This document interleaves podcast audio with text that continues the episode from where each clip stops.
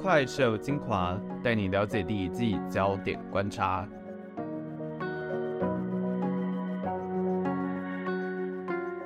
欢迎加入怪兽科技公司，我是王正浩，我是顾源。你现在收听的是 EP 六点二，赶快 take 我。好，那上一集呢，其实我们就有谈到整个网飞的历史还有企业文化。那接着我们就继续来探讨有关于网飞的议题。首先我们要谈到的呢，就是有关于后疫情时代网飞的订阅挑战。我们上一集谈到这个网飞的发展史，就可以发现到说，在过去的十年啊，网飞确实是一家科技产业破坏性创新的代表。那从一开始的 DVD 租借起家的公司，而且是小公司。那那个时候，美国最有名的其实就是在我们上一集有提到的这个百视达。但总之呢，网飞他看准这个趋势，全力往这个串流平台来进行转型，就颠覆了整个影视的一个产业。嗯，像是百视达就因此而破产，然后还让原本的科技巨头像是迪士尼啊、华纳媒体都加入了影音串流市场，所以整个串流市场呢就变得越来越竞争。像是我们 EP 四点二讲 Meta 的时候有提到的尖牙股嘛，其实网飞呢也曾经是最早的尖牙股之一哦，不过现在已经被除名了。嗯，甚至啊，你身边应该还有一堆人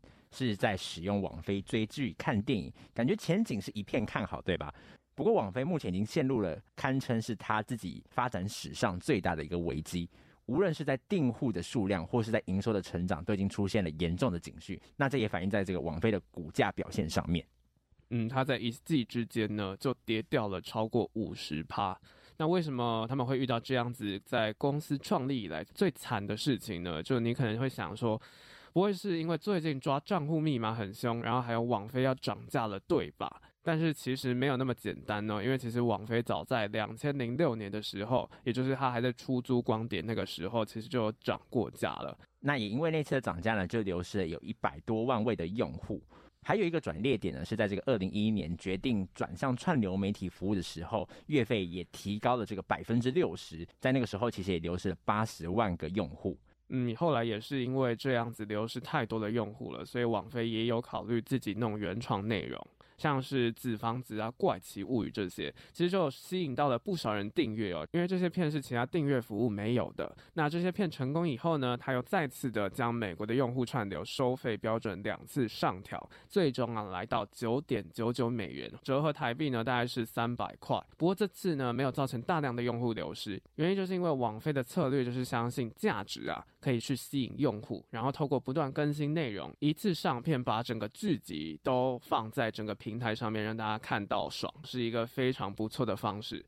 那后来呢？疫情时代下，更是带来加成效果，也巩固了网飞在串流的地位。嗯，不过这个已经是曾经的事情了。到了今年二零二二年呢，Q2 的时候，它已经流失了近一百万位的订户。虽然以这个二点二亿的会员量来讲啊，一百万其实只是这个零头嘛，其实也就是零点四 percent 而已。嗯，要想一下啊，就是它是付费服务，免费的服务要做到有一亿会员就已经算是蛮困难的，然后它还是付费服务。嗯，没有错。但是对这个会员人数为主要经营目标的网飞来讲，会员人数倒退其实是一个非常严重的警讯。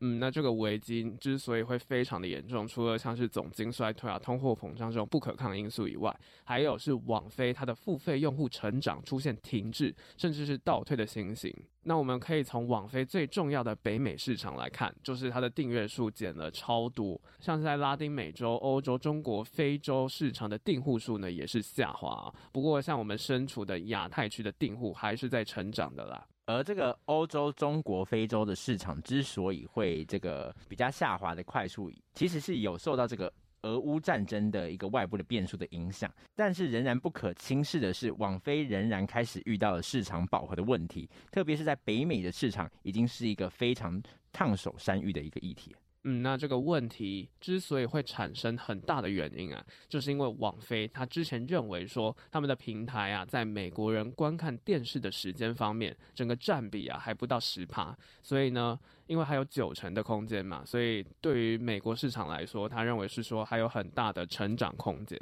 嗯，但是事实上，其实美国目前的人口数和加拿大人口相加起来，差不多是在三点七亿左右，而网飞在北美市场的总订阅户其实已经有七千五。百万户了。那扣除掉部分不会订这个网飞的人群呐、还有那些共享账号的人，其实网飞已经取得了一点八八亿人成为客户，那这几乎已经占了九成的市占率了。嗯，那在这么饱和的渗透率之下呢，网飞如果还想要继续让最赚钱的北美订阅用户数成长，简直就是天方夜谭，因为真的已经九成太高了，也就是说，在北美已经不具备太多的成长空间了。嗯，那加上这个网飞之前常用的荧幕时间 （screen time） 的比例，跟订阅户去评估是否还有成长空间，但这两者之间其实是没有直接关系的。也就是说，如那打个比方来讲好了，就是一个订户啊，他原本不怎么看网飞的，突然因为网飞上面有什么样的剧集或者是电影。而爱上网飞，然后花了非常多的时间在里面看片。这个订户在网飞上面的荧幕时间可以说是增加很多，对吧？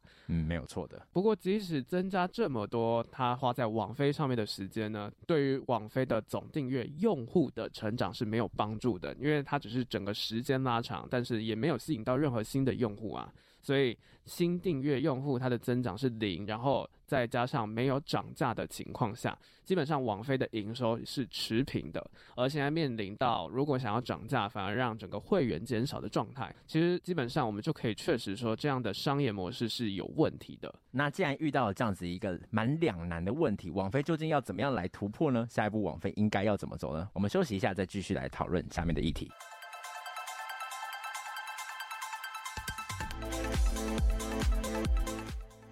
欢迎回到怪兽科技公司。那接下来呢，我们就来讨论有关于现在的网飞，它应该要怎么做。不过在了解到到底网飞怎么做最好以前呢、观察科技产业有一个很重要的能力，就是知己知彼。接下来我们从网飞它最具有挑战性的竞争对手来看网飞。那在这个串流平台最竞争的对手是谁呢？那其实呢，就是百年老店 Disney。那迪士尼呢？他们在二零二二年八月公布的 Q 三的财报来看，在串流业普遍不被看好的大环境下，迪士尼却是逆势成长，而且不只是在传统的业务，哦甚至是在串流服务也是正式超车网飞，首度成为串流服务订阅客户最多的平台。那为什么会出现这样子的现象？其实我们就可以先来梳理一下，到底迪士尼它的商务逻辑是什么。从整个财报来看啊，迪士尼它的业务主要有四大项，分别是影视娱乐、有线电视、串流，还有主题乐园及消费品。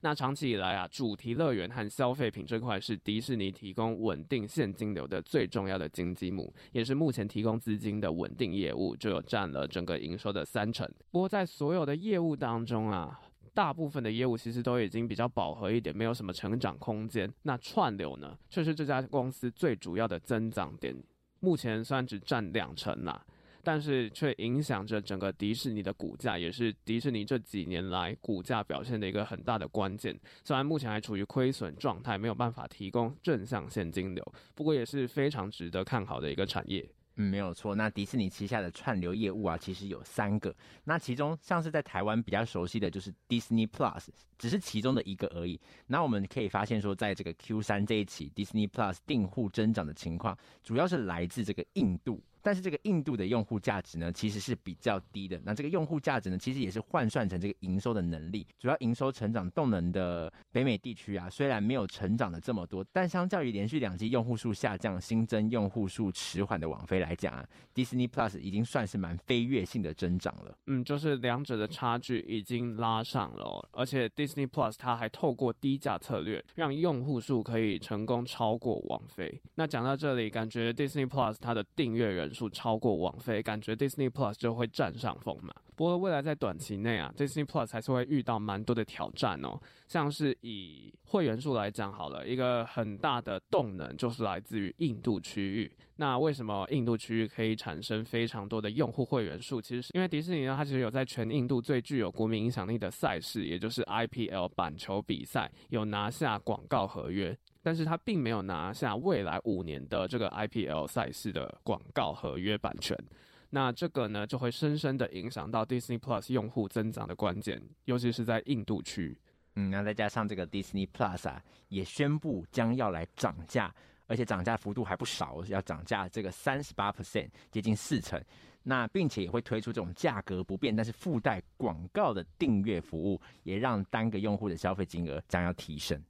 也就是说，从历史上来看啊，两千零八年的网飞，还有在当时全球金融风暴下的电影产业呢，其实都是在整个经济比较萧条的时期逆流而上，然后推升到新的高度的。不过现在来看啊，这种串流媒体之战其实还没有结束哦，这种竞争激烈的情况，网飞啊，它到底要怎么样去应战，都是广飞的高层决策非常重要的看点。另外呢，我们也可以从用户的本质来去思考这件事情：为何你会订阅一家串流呢？可能是因为你喜欢漫威的几部片，那你就会想要去订阅这个 Disney Plus。但你不会因为喜欢 Disney Plus 就说喜欢 Disney Plus 上面全部的影片，这样子反推是不合逻辑的。那其实网飞也是同理的，可能是因为看中里面的内容才去订阅的。因此，串流的用户经常会不断的流失，或者是快速的换来换去。而串流为了留人下来，就势必需要花很大的成本去推出新的内容啊，也造成了目前这个串流其实都是高成本低利润的一个状态。嗯，加上我们讲难听一点啊，现在大家要订阅的东西这么的多，你在串流领域订两间就已经了不起了吧？大概每个月都已经要付三百多块、六百多块，嗯，就已经太多了嘛。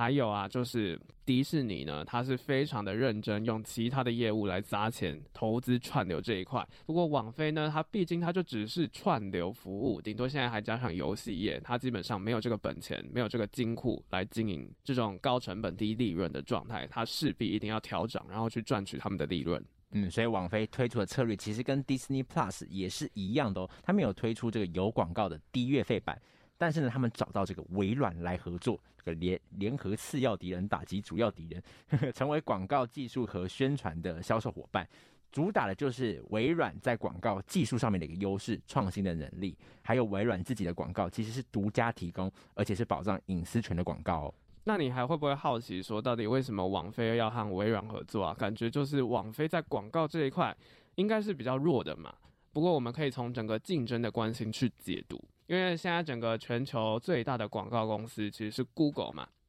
它旗下就有 YouTube TV，那这个服务是美国的服务，台湾比较少人知道。嗯，这个服务呢，它会是网飞的竞争对手。然后既然这个不可以用了，我们来换第二名，第二名是 Meta，它的那种精准成效型广告呢，有一个很大的重点，就是它不主打外部连接，因为如果你用外部连接的话，你就会离开 Meta 他们的服务了，这样子也对 Meta 不好，所以他们也不会找 Meta 合作。那第三大的广告商其实是 Amazon，不过 Amazon 他自己也有在经营自己的串流 Prime Video，所以他选择美国的第四广告公司 Microsoft 其实是非常合理的一件事情，前三个都不能用嘛，那当然就是用第四个了。而且其实他们在 Xbox 时代的时候就曾经有合作过了，网飞其实就是第一个在 Xbox 的串流。有服务，加上旗下的商务社群 l i n k i n g 还有搜寻引擎 Bing，其实呢，他们都有自己的一套广告的基础。那总的来说啊，网飞其实它在二零二二年现金流就可以转正，然后还比用力砸钱的迪士尼预估还早了两年。从整个财报的分析上面来看呢、公司本身其实是没什么问题。而且已经是赚钱的公司了。不过到底呢，网飞它是想要成为那种稳健，就是固定赚钱的公司，还是是那种可以持续突破、稳居第一当科技巨头的公司呢？就非常的仰赖网飞他们的管理层在整个商业策略上，到底有没有想到好方法去胜出有稳健护城河的迪士尼了。不过呢，我自己是觉得说啊，目前在网飞的提供的这些呃串流的服务上面，还是做的比迪士尼好蛮多的。像是它的这个呃推播的服务啊，或是针对这种个人评比的一个服务，甚至呢，这个迪士尼到现在还不把这个加速的这个功能放进去，也是让我觉得蛮，就是觉得啊，就是现代人都需要省时间，这个功能其实蛮重要的。嗯，就是网飞它其实还是有它的优势，就是它的整个数据收集的能力以及它的演算法。不过你有没有想过啊？到底为什么迪士尼他愿意烧钱去做串流呢？他到底看上的是什么点？因为现在来讲的话，串流基本上就是一个烧钱的领域嘛。当然，迪士尼自己旗下就有很多影视的作品，可是大可以让这个其他的公司来为他服务就好。为什么要必须要自己来做这件事情？因为其实这这个打造串流平台有一个非常大的好处，就是构建整个角色的 IP 会变成它整个迪士尼的护城河，就变成是说，哦，你今天你在整个 Disney Plus 上面看到迪士尼的角色，然后你看到迪士尼的东西呢，可能就会想到 Disney Plus，它基本上是相辅相成的。再加上啊，其实迪士尼经营的领域也不只是只有串流而已，它旗下的那些主题乐园呐，还有其他的消费品呢，彼此之间这两者之间还是有它的协同效应在的。嗯，就是或许透过 Disney Plus，有可能未来也有可能去针对它的一个主题乐园去做一些活动的宣传什么之类的，都是有可能的一个方式，或者是说透过呃这些其他的一些服务去导流到这个 Disney Plus，也是有可能的事情，那就是有这样子一个协同的效应。那这边就提出一个思考啦，就是串流在近几年经济可能衰退的情况下，仍然会是你生活的一个必需品吗？嗯，这个就留给大家思考喽。那最后我们就要进入我们的总结啦。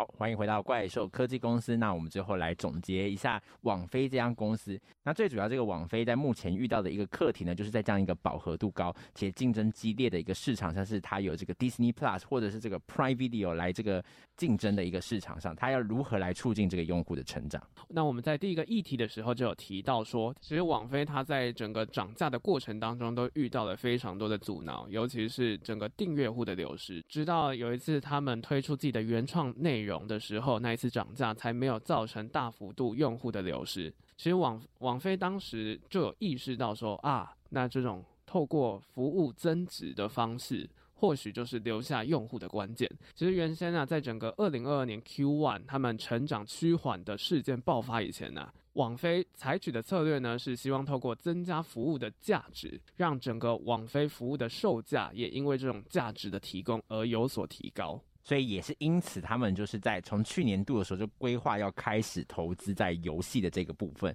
那就是他们当时的策略是说，把游戏包裹在他们这个订阅服务之中，来让他们这个服务能够产生前面提到这样子价值的效果，那就可以吸引更多的一个订户。之后他们也可以有一个理由来提高他们每月订阅费用的一个价格。嗯，不过事实证明，OTT 如果采取这种吃到饱的模式，会是有问题的，就是没有办法这样子去搞增值。因为其实就消费者的角度来讲，看片不太需要花多大的成本压力。不过拍片呢是格外花钱的一件事情，尤其如果你是为了透过那种优质的内容啊，那种别家没有的内容，于是去搞了非常多的片，它其实它的成本是非常的高的。嗯，没有错。那这样的这种 buffet 的服务啊，基本上在这么激烈的市场胜出，其实这个随之而来就是要赔钱来做生意啦。那相较于这种把费式的这种服务之外呢，其实就有另外一种商业的模式，就是采用使用量来计费，在巨大的成功下所能突破的这个商业上限，通常会比这个订阅的模式来得更高。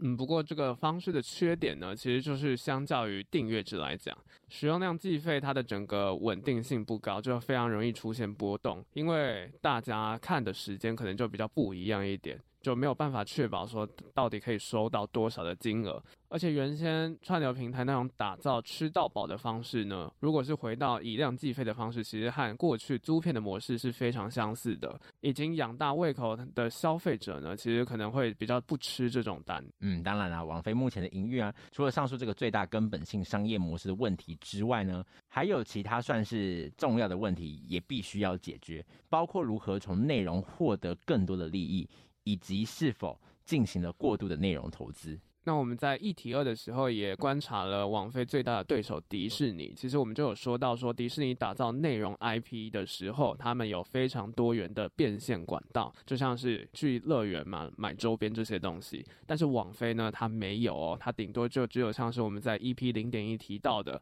用 NFT 的形式去吸引用户。不过呢，这个招数啊，在后来推怪奇物语的时候，其实也有使用 NFT 哦，那个时候就蛮多人是不买单的。另外一个方面呢，网飞是否过度投资的内容的制作，也是一个蛮重要的问题啊。那一个月的月费其实才十几美元左右的一个服务，到底要提供多少的内容才算是划算？旧有的内容库值多少？每年又要增加多少新的内容才是合理的？嗯，这些其实都是必须要去好好计算的。那总的来说啊，网飞它的战略和战术呢，其实加成之下就有蛮多是需要解决的问题。那战略和战术其实是不太一样的两个层次。首先就战略的部分呢，其实网飞它不再只是采取用价值来吸引用户的方式呢，它就考虑是说想要推出低价，然后是有广告版来维持用户数这个方式嘛，所以就推出那种是吃广告的。观看体验，嗯，那如果是从这个战术的层面来看呢，就是目前有两个版本就可以产生一种分众的策略。不过有两个版本，就会让大家有另外一个思考，说，哎，既然它已经有低价了，那我还要普通版干什么呢？那其实这个中间的一个平衡，或者说这两个商品之间的一个分野，它其实要做的非常的明确，各自有各自的 TA，才有可能达到这样子一个效果。好了，那有关于网飞的整个议题讨论，我们就讲到这里。我是王仲浩，我是古元，大家拜拜，拜拜。